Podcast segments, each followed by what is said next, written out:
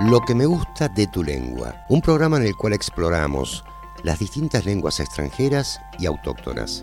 En cada programa invitamos a referentes de distintos idiomas.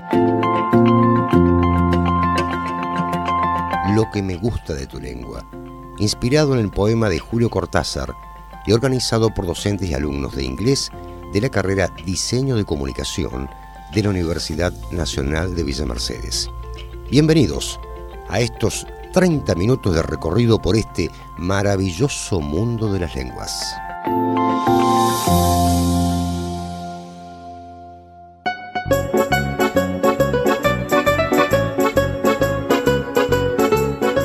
Liliana Moyo, coordinadora Vamos, de... ¿Podemos empezar de nuevo? ¿Podemos empezar la bola? Dale. Sí. Porque en realidad no soy mollo, soy molo. Mol. Entonces podemos empezar de nuevo. Sí. Esto también tiene que ir al programa porque es parte del aprendizaje. Liliana Molo, Exactamente. coordinadora de la Dante Alighieri, Alighieri. tan conocida en ciudad. Alighieri. Alighieri. Es- Esto va a ser divertido. esta- Esto este creo que creo que sí. creo que empezamos. Es Bueno, que mucho la Dante. Eh, La Dante, sí, así no tenés problemas en la pronunciación. La G con la H y la I o la G con la H y la E es Gui o G. Profesora Liliana Moyo, nacida en Rufino, provincia de Santa Fe, pero radicada en Villa Mercedes desde 1986. Es fundadora de la Dante Alighieri el 18 de octubre de 1986. En la actualidad es también responsable de las certificaciones ADA y PLIDA de la Sociedad Dante Alighieri de Villa Mercedes. La profesora Liliana Moyo es profesora de italiano, coordinadora del Instituto de Lenguas de la Universidad Nacional de San Luis. La primera pregunta sería que, ¿qué es la Dante, como la conocemos nosotros? ¿Y, y hace cuántos años eh, eh, está en nuestra ciudad? Bueno, la Dante Alighieri eh, es un, un proyecto eh, internacional que tiene más de 100 años que nace en Italia a, finales del 1800, eh, justamente eh, un poco viene a, a- ocupar un- un espacio de difusión de lengua y cultura italiana por un proceso que estaba viviendo Italia, que era un doble proceso. El primero era la unificación como Estado italiano, es decir, Italia eh, se unifica como Estado en 1861 eh, y mm, eh, Roma pasa a ser capital de Italia en 1870.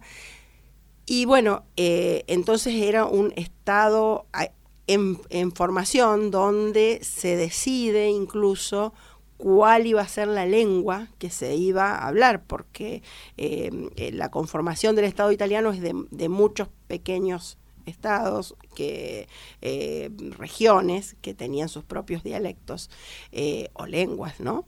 Y, y bueno, en esa, en esa efervescencia se decide que la lengua que se va a hablar respetando un poco los valores clásicos eh, de, de- de- de los, eh, digamos, de los escritores clásicos, eh, en- se decide el, el- el- el dialecto fiorentino o florentino, eh, del cual Dante Alighieri es uno de los representantes, ¿no? No es el único.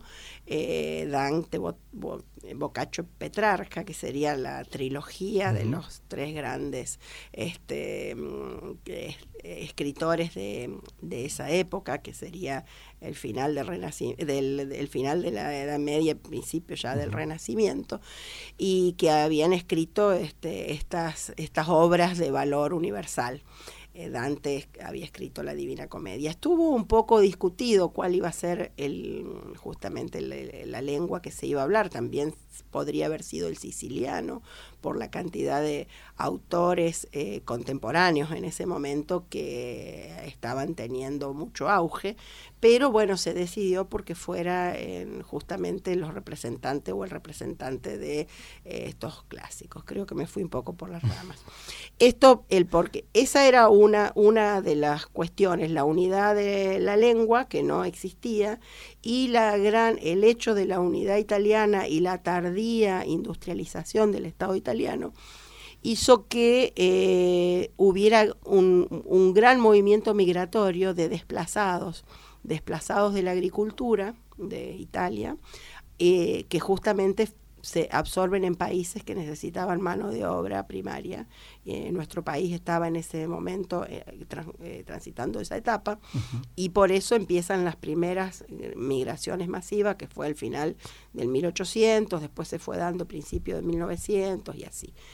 Entonces, a finales del 1800 es que se crea la Società Dante Alighieri justamente para sostener en el mundo eh, a todos estos hijos de inmigrantes que eh, eran, eh, bueno, eran emigrados de Italia, inmigrados en, otros lugares, para que pudieran tener el contacto con la lengua y la cultura de origen y, y porque si volvían a Italia poder ser reinsertados, digamos. Entonces así es el nacimiento de la Dante Alighieri en el mundo. Eh, Argentina rápidamente empieza a tener este, representaciones. Nosotros tenemos la Dante Alighieri, eh, por empezar, que nuestro país es el que más comitatos, es decir, comitatos que sería como el nuestro, eh, serían este, como sedes. sedes, quien más sedes tiene en el mundo. Y la Dante Alighieri más grande del mundo está en Buenos Aires. Es la Dante Alighieri de Buenos Aires, que está en la calle Tucumán. Y después hay lugares, eh, hay Dantes que son muy, muy icónicas, como por ejemplo la Dante Alighieri de Rosario, eh, porque nace como escuela y no como, no como instituto. Eh, el nuestro es un instituto, ¿no? Donde se enseña italiano a adultos y niños, adultos, pero solamente italiano. En cambio, la Dante Alighieri Rosario nace como escuela desde el jardín, hoy en día tienes desde el jardín hasta el profesorado, tiene todos los niveles de, educación eh, y es enorme, está en Boulevard Oroño. Nosotros acá en Villa Mercedes, eh, yo, yo no soy originaria, no soy nacida en Villa Mercedes, no soy originaria de acá, vengo de la provincia de Santa Fe.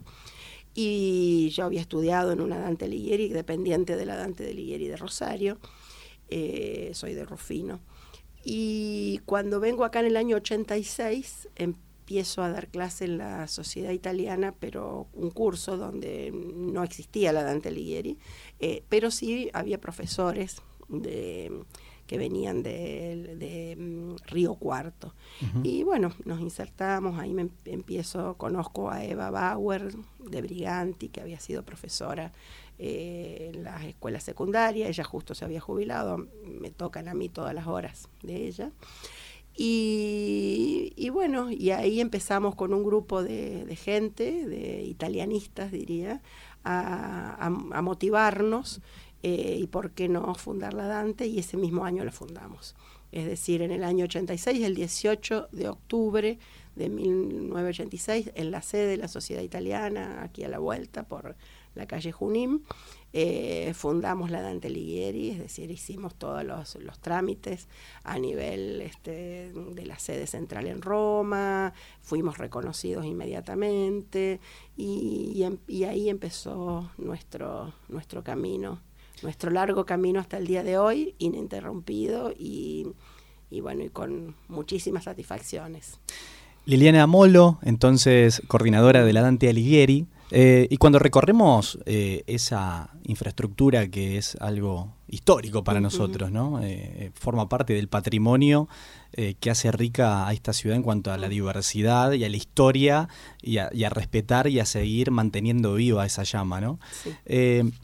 Cuando hablamos de la Dante hablamos también de una red, ¿no? Que funciona no solamente en el país, sino también hablamos de, algo que se proyecta a lo largo de todo el mundo, ¿no es cierto? Claro, claro. ¿Cómo es el funcionamiento de, esa red? Eh, bueno, eso mm, justamente de lo, que te decía, nace en, en Italia para cubrir esta esta cuestión de, de, de, los inmigrantes, ¿no? De los hijos y bueno, y, y, cada, y entonces se crea esta red de instituciones que tiene una sede central que se encuentra en la ciudad de Roma, eh, tiene un financiamiento en cuanto a ese funcionamiento de sede central, eh, del Estado italiano porque vendría a ser eh, el brazo cultural eh, internacional del Estado italiano, del, es decir, el difusor de la lengua y cultura. Y lo podemos, si lo queremos equiparar, lo podemos equiparar a la Alianza Francesa, por ejemplo, que sería lo mismo para Francia, el Instituto Goethe, que sería lo mismo para Alemania. Eh, bueno, hay varios, eh, no sé, el Instituto Cervantes, que sería lo mismo para España. Entonces, eh, cada, mm, este, cada estado que tiene una lengua que protege, eh, bueno, va, es decir, tiene una institución en cierta forma en la que se apoya. En el caso de Italia, eh, la Dante Alighieri cumpliría esa misión. Hay más de 400 400 comitatos que se llaman, o 400 sedes, como decía, en todo el mundo. Argentina, como te decía, es la que tiene más sedes en, en todo el mundo, como país, es la que más sedes tiene en todo el mundo, tiene más de 100 eh, distribuidos en todo el territorio nacional. Y, bueno, nosotros somos eh, una de esas sedes y somos una sede muy activa, muy reconocida a nivel este, de, de Dante Central, es decir, no, eh, no, no pasamos desapercibidos, digamos. Claro. Cuando hablamos del funcionamiento de esta red, eh, digo, la persona que ingresa a la Dante aquí en la ciudad de Villa Mercedes o en cualquier parte del mundo, tiene como un respaldo, hay un aval detrás Sí. de todo eso porque se han organizado de tal manera de que Sí. está garantizado eh, Exacto. la calidad de la enseñanza y la distribución de los A ese lugar hemos llegado, es decir, no hemos partido desde ese lugar, digamos. Ese, a ese lugar llegamos. Eh, y lo digo con mucho orgullo porque hemos participado, nosotros hemos sido eh, actores fundamentales en, en- en justamente en, en este armado de, eh, de los programas a nivel internacional. Cuando nosotros empezábamos hace muchos años, es decir, más de treinta y pico de años atrás, en el 86, imagínate, ya estamos casi, casi por cumplir 40 años, eh, bueno, en cierta forma estaba, era muy poco lo que se garantizaba desde la sede central, es decir, que estaba un poco en manos de quienes gestionaran cada una de los cada uno de los comitatos.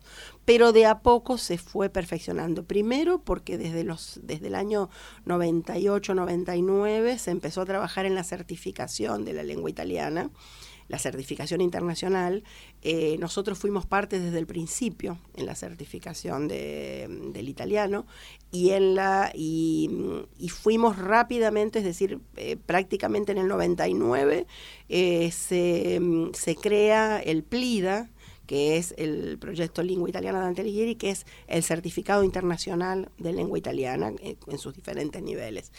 Y nosotros eh, pasamos a ser centro certificador del PLIDA en el año 2000. Es decir, que inmediatamente apenas creado el certificado, nosotros ya éramos centro certificador porque, obviamente cumplíamos con los estándares requeridos, es decir, de, sobre todo de titulación de los docentes. Es decir, no, no, no podría hacerlo sino de otra manera. Y bueno, y fuimos trabajando en ese sentido y mm, en el año 2004 yo particularmente fui convocada por la sede de Roma para participar en un proyecto de mejoramiento del PLIDA. Eh, participamos de Argentina cinco representantes diferentes, yo fui representando a Cuyo. Y a partir de ahí se armó como una pequeña red de unos mm, 15 más o menos referentes de todo el mundo, donde, bueno, fuimos trabajando científicamente, digamos, sobre las mismas certificaciones que después se crearon las certificaciones para los adolescentes, bueno, estuvimos en toda esa en toda esa movida. Por eso yo lo digo con mucho orgullo porque Villa, por eso te digo que el comitato de Villa Mercedes nunca pasó desapercibido. Eso en cuanto a lo académico, digamos. Y después, eh, ya después del 2010, eh, se avanzó aún más y se hicieron programas comunes. Y entonces, además de la certificación, se creó lo que se llama el proyecto ADA, ¿no? que, el, que sería el, el proyecto de programas comunes. Eh, que sería atestato Dante Alighieri, atestato que sería certificado Dante Alighieri. Ujú. Entonces, todos nuestros estudiantes son incorporados a una base de datos que es- está con, con sede en, en Roma y los estudiantes que eh, cursan, que frecuentan un nivel, al final de ese nivel obtienen una certificación de haber frecuentado ese nivel eh, em, directamente desde la plataforma de la sede central en Roma y que eso es independiente de la certificación internacional. Es decir, que todos nuestros estudiantes reciben el, eh, el ADA, el certificado ADA, que sería que, que certifica que cursaste. Después, si vos querés certificar tu nivel de, lengua italiana, eh, te podés inscribir y rendir el certificado internacional como sucede con cualquier otro idioma, que también somos sede, somos centro certificado. Lo que me gusta de tu lengua, un espacio para explorar las distintas lenguas extranjeras y autóctonas. Estamos hablando con Liliana Molo, ella es coordinadora de la Dante Alighieri. Hablamos de red internacional, hablamos de cultura, de historia detrás de este idioma, hablamos de, certificación, hablamos de sentimiento de, pertenencia, de, mucho trabajo, de organización. Eh, como coordinadora en todos estos años, en cuanto a las motivaciones de las personas que llegan al instituto, ¿no? Para, formarse en idiomas, en italiano en particular, ¿cuáles han sido o son las principales motivaciones de las personas que llegan para aprender italiano? En general, la gente que, viene, que ha venido históricamente a la Dante, en, primer lugar, eh, lo hace por razones afectivas en, muchísimos de los casos, nosotros no tenemos que perder de vista que nuestro país tiene más del 50% de la población descendiente de italianos, eh, independientemente de que sean de diferentes regiones y que nuestros inmigrantes, es decir, nuestros abuelos no hayan hablado italiano, sino que hayan hablado diferentes dialectos. Pero hay un sentimiento generalizado de pertenencia, de, cuestión de, de, recuerdos, de, y eso hace que eh, el italiano sea, sea siempre una lengua que a la gente le resulta agradable, ¿no? Incluso que hasta le termine como que le suena, le suena bien al, oído. Eh, y bueno, ese sería una de las causas. Después hay personas que eh, lo hacen para certificar la lengua, eh, sobre todo nosotros acá estamos en una radio universitaria eh, y bueno, la certificación de una lengua no es una cosa menor cuando un estudiante quiere, por, por ejemplo, acceder a una beca eh, en algún lugar del mundo. Italia es, atractivo en ese sentido eh, porque tiene universidades de excelencia en diferentes ámbitos y bueno, y es necesario tener idioma certificado. Entonces también dentro de los estudiantes universitarios tenemos eh, como motivación justamente estudiar para certificar la lengua. Con la UNVIME particularmente tenemos un convenio de cooperación firmado hace muchos años, este, así que por ahí hasta capaz que lo, podemos reactivar en cualquier momento. Y también por, por motivos de trabajo, es decir, se ha dado no sé, por ahí eh, gente de la base aérea que aspira a, estar dentro de las embajadas y también vienen a estudiar italianos para eso. Eh, y mucha gente por ahí también por pasatiempo, es decir, también lo hace en ese sentido, es, como, un, como una, una cuestión más y, y bueno, y motivos culturales, obviamente. Yendo a, las características del idioma y las particularidades del italiano, eh, ¿qué considera que es lo que más atrae de, la lengua? ¿no? Porque yo, por ejemplo, pienso en el italiano, escucho a alguien hablando italiano y es como que me llega un perfume o un sabor de, familia, ¿no? de, esa pertenencia. ¿no? Pero, eh, yo creo que la musicalidad. Yo soy una convencida, por, el italiano es una lengua vocálica eh, si ves, es decir, la mayor parte de las palabras están compuestas por vocales y las, y las palabras terminan en vocal, entonces eh, por eso mismo no es, no es raro que eh, la ópera o se, sea, no solamente porque haya nacido en Italia, pero que si no, que se cante en italiano, es decir, el canto es una, una una lengua adaptada al canto, eh, justamente por el tema de la, de la vocalidad de la lengua, ¿no? Entonces, eh, yo diría como característica es una lengua musical, eh, donde, bueno, y esto mismo que vos me decías, este perfume, esta cuestión de, de familia, eso hace a nuestro ser argentino, es decir, a nuestro ser nacional, es decir, todo cuando nosotros empezamos la primera clase en cualquier cualquier curso de italiano eh, y, bueno y hacemos y hacemos reflexionar al, a, todo el estudiantado eh, en cuáles palabras pueden decir en italiano y somos capaces de escribir un pizarrón completo de palabras en un grupo de a lo mejor 20 estudiantes, eh, eso implica que es una lengua que está presente todo el tiempo, no se da en, toda la, en todas las culturas de todos los países. En el nuestro particularmente se da porque está muy cercana, incluso nosotros usamos palabras en italiano que pensamos que son del español y son del italiano y la buscas en el diccionario español y, y, te dice otro significado. Eh, por ejemplo, vos vas a cruzar una calle, suponete, y, y, yo te digo, guarda. Y vos me entendés, ¿qué, haces vos? Me detengo. Te, detenés. ¿Por qué te detenés? ¿Qué te quise decir con la palabra guarda? ¿Qué? Vos Cuídate. Peligro. Eh, claro, pero es decir, no, no quiere decir eso. Guarda viene de guardar en español. Claro. ¿Qué lo que guardas? En italiano, guarda viene de guardare. Y guardar es mirar. Entonces yo te estoy diciendo, mirá. En el auto. Pero nosotros lo decimos con tanta naturalidad que hasta le, le, dimos otro, le dimos un significado, ¿no? Entonces, y como esas hay muchísimos ejemplos. Y, y, es muy entusiasmante en las primeras clases de italiano cuando con los alumnos hacemos estos juegos, ¿no? Porque le decimos, mira, saben un montón de italiano, solamente van a tener que poner las palabras en compañía y, empezar a armar las frases, porque si no, así sueltitas no. Este, pero bueno, eso, ¿no? Mm. Este encuentro también es eh, muy entusiasmante. Estamos hablando con la coordinadora de la Dante Alighieri, mm. Liliana Molo. Eh, salimos de Italia, salimos de Argentina. ¿En qué otro país del mundo está muy presente el italiano? El italiano como lengua oficial eh, se habla eh, en Italia específicamente y en un cantón de, Suiza.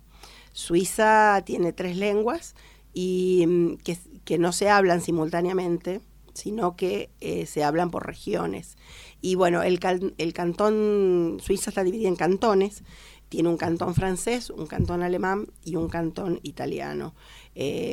El cantón italiano se llama Cantón Ticino y, en ese lugar la lengua oficial es el italiano.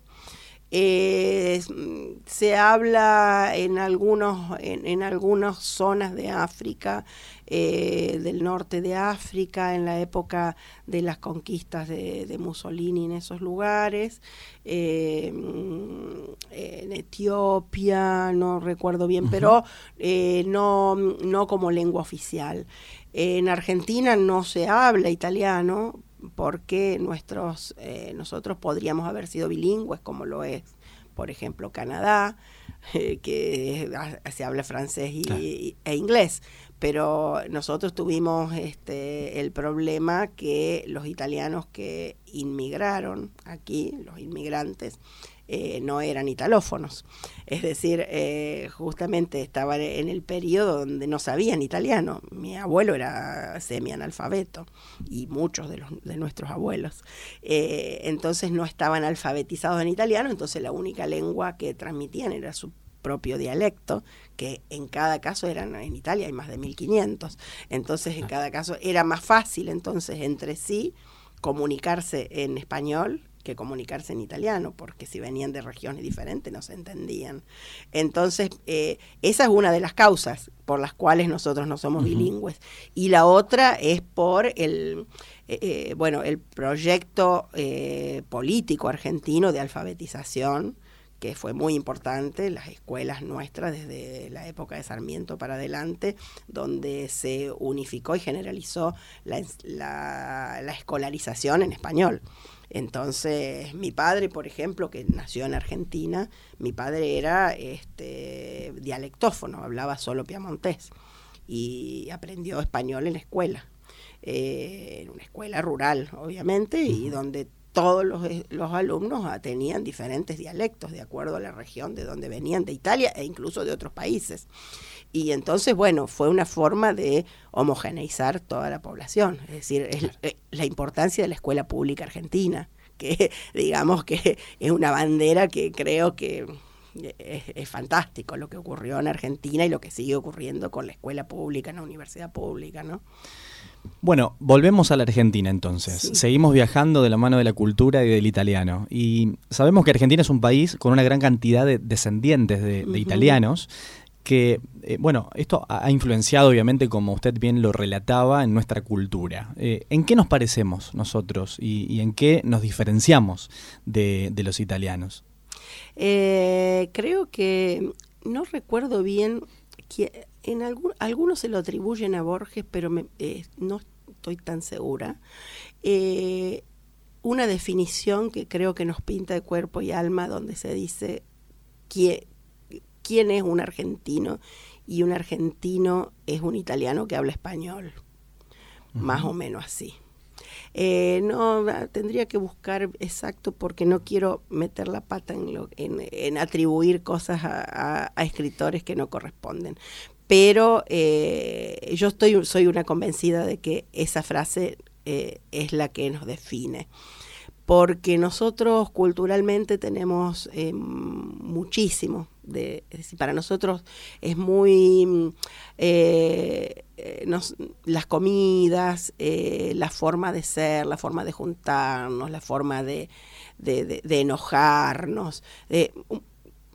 somos muy italianos en ese sentido. Y, y después tenemos un montón de, obviamente tenemos la lengua española y tenemos algunas costumbres también españolas que en Italia no, están, que están sobre todo en la, están en una parte de Italia, en la parte sur de Italia. Por ejemplo, los horarios, los horarios eh, que nosotros tenemos de, los almuerzos, las cenas, el estar hasta tarde, es, es bien español. Y, y, es lo mismo en el sur de Italia que tuvo una gran influencia española, bueno, por los siglos de dominación no borbónica. Entonces, eh, bueno, en eso eso, eh, eh, hay una frase, un, proverbio italiano que, que, resume, resumiría un poco eso, que dice, tutto il mondo è paese. Es decir, todo el mundo es como en el pueblo, es decir, en todos, en español es, eh, en todo el mundo se cocinan habas o algo así. Pero bueno, tutto el mundo paese, en todos los lugares es igual, más o menos. Y en todos los lugares ocurren estas, estos préstamos este, culturales. Y, nuestra lengua, por ejemplo, nuestro español, eh, que es bastante, bastante alejado del español de España, eh, es bastante eh, cercano al italiano, si vamos al caso. Entonces, por eso normalmente yo trabajo en la Universidad Nacional de San Luis, en las carreras de comunicación, soy docente este, de italiano para las carreras de comunicación y hemos tenido oportunidad mm, a lo largo de tantos años, de conseguir muchas becas en, universidades italianas y nuestros estudiantes han ido a hacer cursos y eso. Y, mm, y bueno, una, una cosa que mucho nos ha llamado la atención es que eh, nuestros estudiantes, por más iniciales que fueran en, nuestra, en el italiano que aprendían con nosotros, en la universidad italiana eh, normalmente de para extranjeros no obviamente normalmente eh, eran inscriptos en cursos más avanzados de los que nosotros les estábamos dando ¿por qué? porque nunca sos si, si sos argentino, nunca sos principiante en italiano, si vas a hacer un curso en Italia.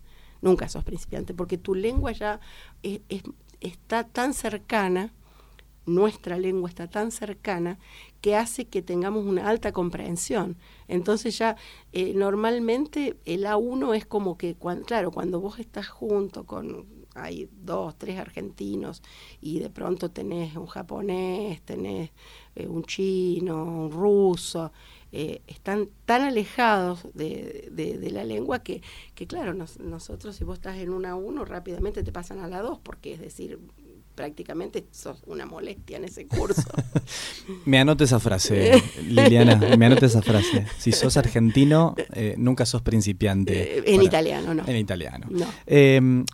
Hablaba de, las carreras de comunicación, usted es docente en carreras de comunicación. Eh, ¿Cuál es la importancia del estudio del italiano en particular, pero de los idiomas en general en, las profesiones que están vinculadas a la, comunicación en Argentina? Es, bastante. Eh, por empezar, eh, hay carreras que mm, dentro del plan de estudio tienen la opción de una de las lenguas latinas, pero hay carreras que es obligatoria, que son obligatorias todas eh, justamente la carrera que tiene todas las lenguas obligatorias para poder darte el carnet después del ISER, del locutor nacional, es justamente la carrera del locutor nacional.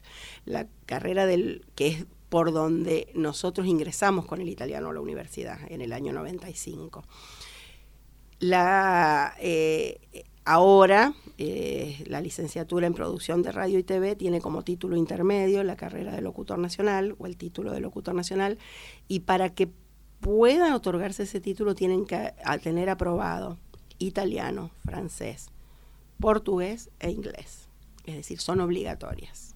Eh, que hayan cursado y aprobado materias anuales. Eh, bueno, en esa carrera, por ejemplo, es muy importante. Es decir, son muy importantes las lenguas eh, porque justamente un locutor eh, tiene esto. Con los locutores nosotros hacemos hincapié sobre todo en la pronunciación. Pero después están las carreras de comunicación social, está la carrera de periodismo, eh, la licenciatura en periodismo. Em, y, y, bueno, y ahí tienen la opción, ahí pueden optar por alguna de las latinas y mm, nos centramos más que nada en la, en la cuestión, es decir, nosotros siempre damos italiano, un nivel A1 de italiano siempre, italiano general, pero eh, en esas carreras nos centramos en la lectocomprensión de textos periodísticos, sobre todo. Después también trabajamos en el profesorado universitario en letras, que donde trabajamos con, con textos de, trabajamos con autores este, mm, eh, italianos de, de literatura y ahora este año se incorporó también como opción, como opción dentro de las lenguas en la carrera de fonoaudiología. Así que también estamos trabajando con los fonos. Eh, así que bueno, eh, realmente para mí es un placer, es decir, haber ayudado, haber este, estado dentro de la introducción del italiano en, todas estas carreras a lo largo de, bueno de, toda una vida de, trabajo dentro de la universidad y dentro de la Dante, ¿no?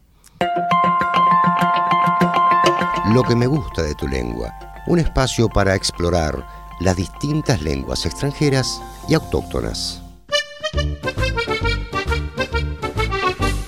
Liliana, estamos arribando ya casi al final de, un hermoso viaje de la mano del italiano por el mundo, diría yo. Volvemos a Italia para ir cerrando y es frecuente escuchar que hay diferencias eh, entre lo que es Italia del Norte y lo que es Italia del Sur. Recién mencionabas ¿no? las regiones de, Italia. Eh, ¿Podría mencionarnos cuáles son algunas de, esas diferencias y, debido a qué surgen? En realidad, como eh, volvemos al principio de, la, de, esta, de esta charla, cuando hablábamos justamente de, mm, bueno, que hablábamos de la unidad italiana. Yo te hablé al final del 1800, que eran diferentes pequeños estados que se unifican en un solo estado de la mano de Garibaldi, que eso sería para otro, otro programa tal vez. ¿Cómo no? porque ahí podemos hablar un montón sobre Garibaldi, porque Garibaldi estuvo por estas tierras, ¿no? es decir, haciendo, haciendo revoluciones y terminó volviéndose para allá, para Italia, para hacer la, unificación de la península. Eh, y justamente estos eran diferentes estados que tenían diferentes realidades, que fueron unificadas por, eh, por los piamonteses, es decir, por el Piemonte, que era, era justamente la monarquía que eh, más poderosa de, ese momento, que tenía ideólogos y bueno, y que tenía el brazo armado, que justamente fue Garibaldi, que se fue de acá para allá con todo su, incluso gran parte de su ejército era de, mulatos de, Uruguay, pero por eso digo, para, puede ser para otra, para otra charla. Y bueno, y entonces al unificar estos, estos lugares tan diferentes, el norte se fue eh, estando más pegado a Europa, de, a Europa central, se fue desarrollando industrialmente, ¿no? Entonces se fue industrializando y el sur fue quedando en, en, un, en un proceso de primarización, ¿no? Eh, como nos suele ocurrir a todos los sures. Entonces, estamos en las, en, las, en las primarizaciones y no logramos las industrializaciones que son las que realmente dan trabajo. Y entonces, eh, ¿qué, es lo que, ¿qué es lo que pasó? Fue, se fueron acentuando estas diferencias y en estas eh, justamente porque la gente del sur dedicada al cultivo de la tierra era siempre menos próspera que la gente del norte dedicada a la industria, ¿no? que era mucho más próspera, que, daba más trabajo, que era más rentable y que es la que fue dando el paso adelante también para el boom económico de, después del, segundo, de la segunda posguerra. ¿no? Entonces, eh, esa es una diferencia que tiene que ver con lo histórico y que no se puede desconocer, porque si no uno termina siendo superficial cuando plantea diferencias entre el norte y el sur. ¿Viste? Termina siendo superficial, decís, bueno, estos son vagos, los otros son trabajadores, y, no, y, y, y desconociendo las, eh, las raíces verdaderas, históricas, y que, ah, que han ido ocurriendo a lo largo de los decenios, ¿no? Y bueno, y esa sería una diferencia, más allá de la histórica pura, de que tuvieron diferentes dominaciones también. El sur tuvo dominación española, el norte tuvo dominación austríaca. Entonces, bueno, pero son diferentes las, las, causas. Pero bueno, tanto como para tener una idea y no ser superficial cuando uno hace una definición. Voy a repetir esto, Liliana, estamos llegando al final y ha sido un viaje maravilloso realmente el que hemos podido disfrutar junto, junto a vos y junto al italiano. Eh, en este momento seguramente hay alguien que está emprendiendo su viaje a Italia o hay alguien que está del otro lado escuchando y sería buen momento que esa persona eh, preste atención, porque lo que te voy a pedir ahora es que nos compartas, ya que nos dejes ya en la recta final de esta, de este encuentro, eh, frases comunes o útiles que todos tenemos que tener a mano, por ejemplo, bueno, si tenemos la dicha, la suerte o la oportunidad de viajar. Eh, por ejemplo, yo te diría cómo, cómo inicio las primeras clases de un primer nivel a uno, ¿no? Enseñándole a los alumnos a, a que aprendamos algunas frases para comunicarnos, porque si, eh, como el enfoque es comunicativo, entonces, eh, por ejemplo, te diría que aprendas a decir come si dice, ¿no? Vos querés decir una palabra en, en italiano y no sabes, entonces me decís come si dice celular en italiano, in italiano. Y entonces yo te digo celular in italiano si dice cellulare o telefonino per esempio. Telefonino. Anche, è bellissimo. Eh, co come si pronuncia? Sería otra cosa. Vos ves una palabra escrita y entonces querés saber cómo se pronuncia. Entonces, ¿cómo se pronuncia? Entonces vos directamente te dirigís a mí y me decís, ¿cómo se pronuncia? Lectura, lectura, ¿no? Uh -huh. Entonces yo te digo, lectura tiene una doble T, se pronuncia el doble de tiempo la T. Entonces vos decís, lectura. Bueno, y así. Come si escribe. Entonces vos ves una palabra, vos, ¿cómo te llamas, por ejemplo? Vos te llamas Matías. Matías. Entonces vos me decís, ¿cómo se escribe Matías? Entonces yo te digo, Matías escribe, escribe, atención a la B corta, que uh -huh. se pronuncia en italiano diferente de uh -huh. la B larga, ¿no? ¿Cómo se escribe Matías? M-A-T-I-A-S. Y así.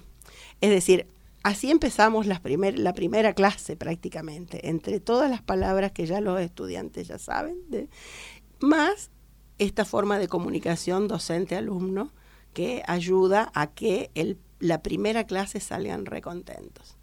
A la segunda, ya cuando le, ya a la segunda se les complica un poquito más, pero la primera salen todos hablando en italiano. Liliana, ¿y hay alguna frase, alguna palabra que nos quiera compartir y que no, no figura en los manuales? Eh, ¿Alguna frase coloquial eh, en relación a, todo esto que hemos venido charlando? Que seguramente se deslizó alguna ¿no? en el transcurso de, esta entrega. Eh, no, no la había pensado con anterioridad y si me viene a la mente no sería muy santa, entonces no te podría decir. Pero, por ejemplo, te puedo decir algo que eh, cuando nosotros en castellano así deseamos suerte, nosotros somos muy de desear suerte los argentinos. Suerte, suerte, suerte, decimos, ¿viste? Es típico, ¿eh? A encontrar un argentino seguro que dice suerte en algún momento. bueno, en italiano se dice invoca al lupo.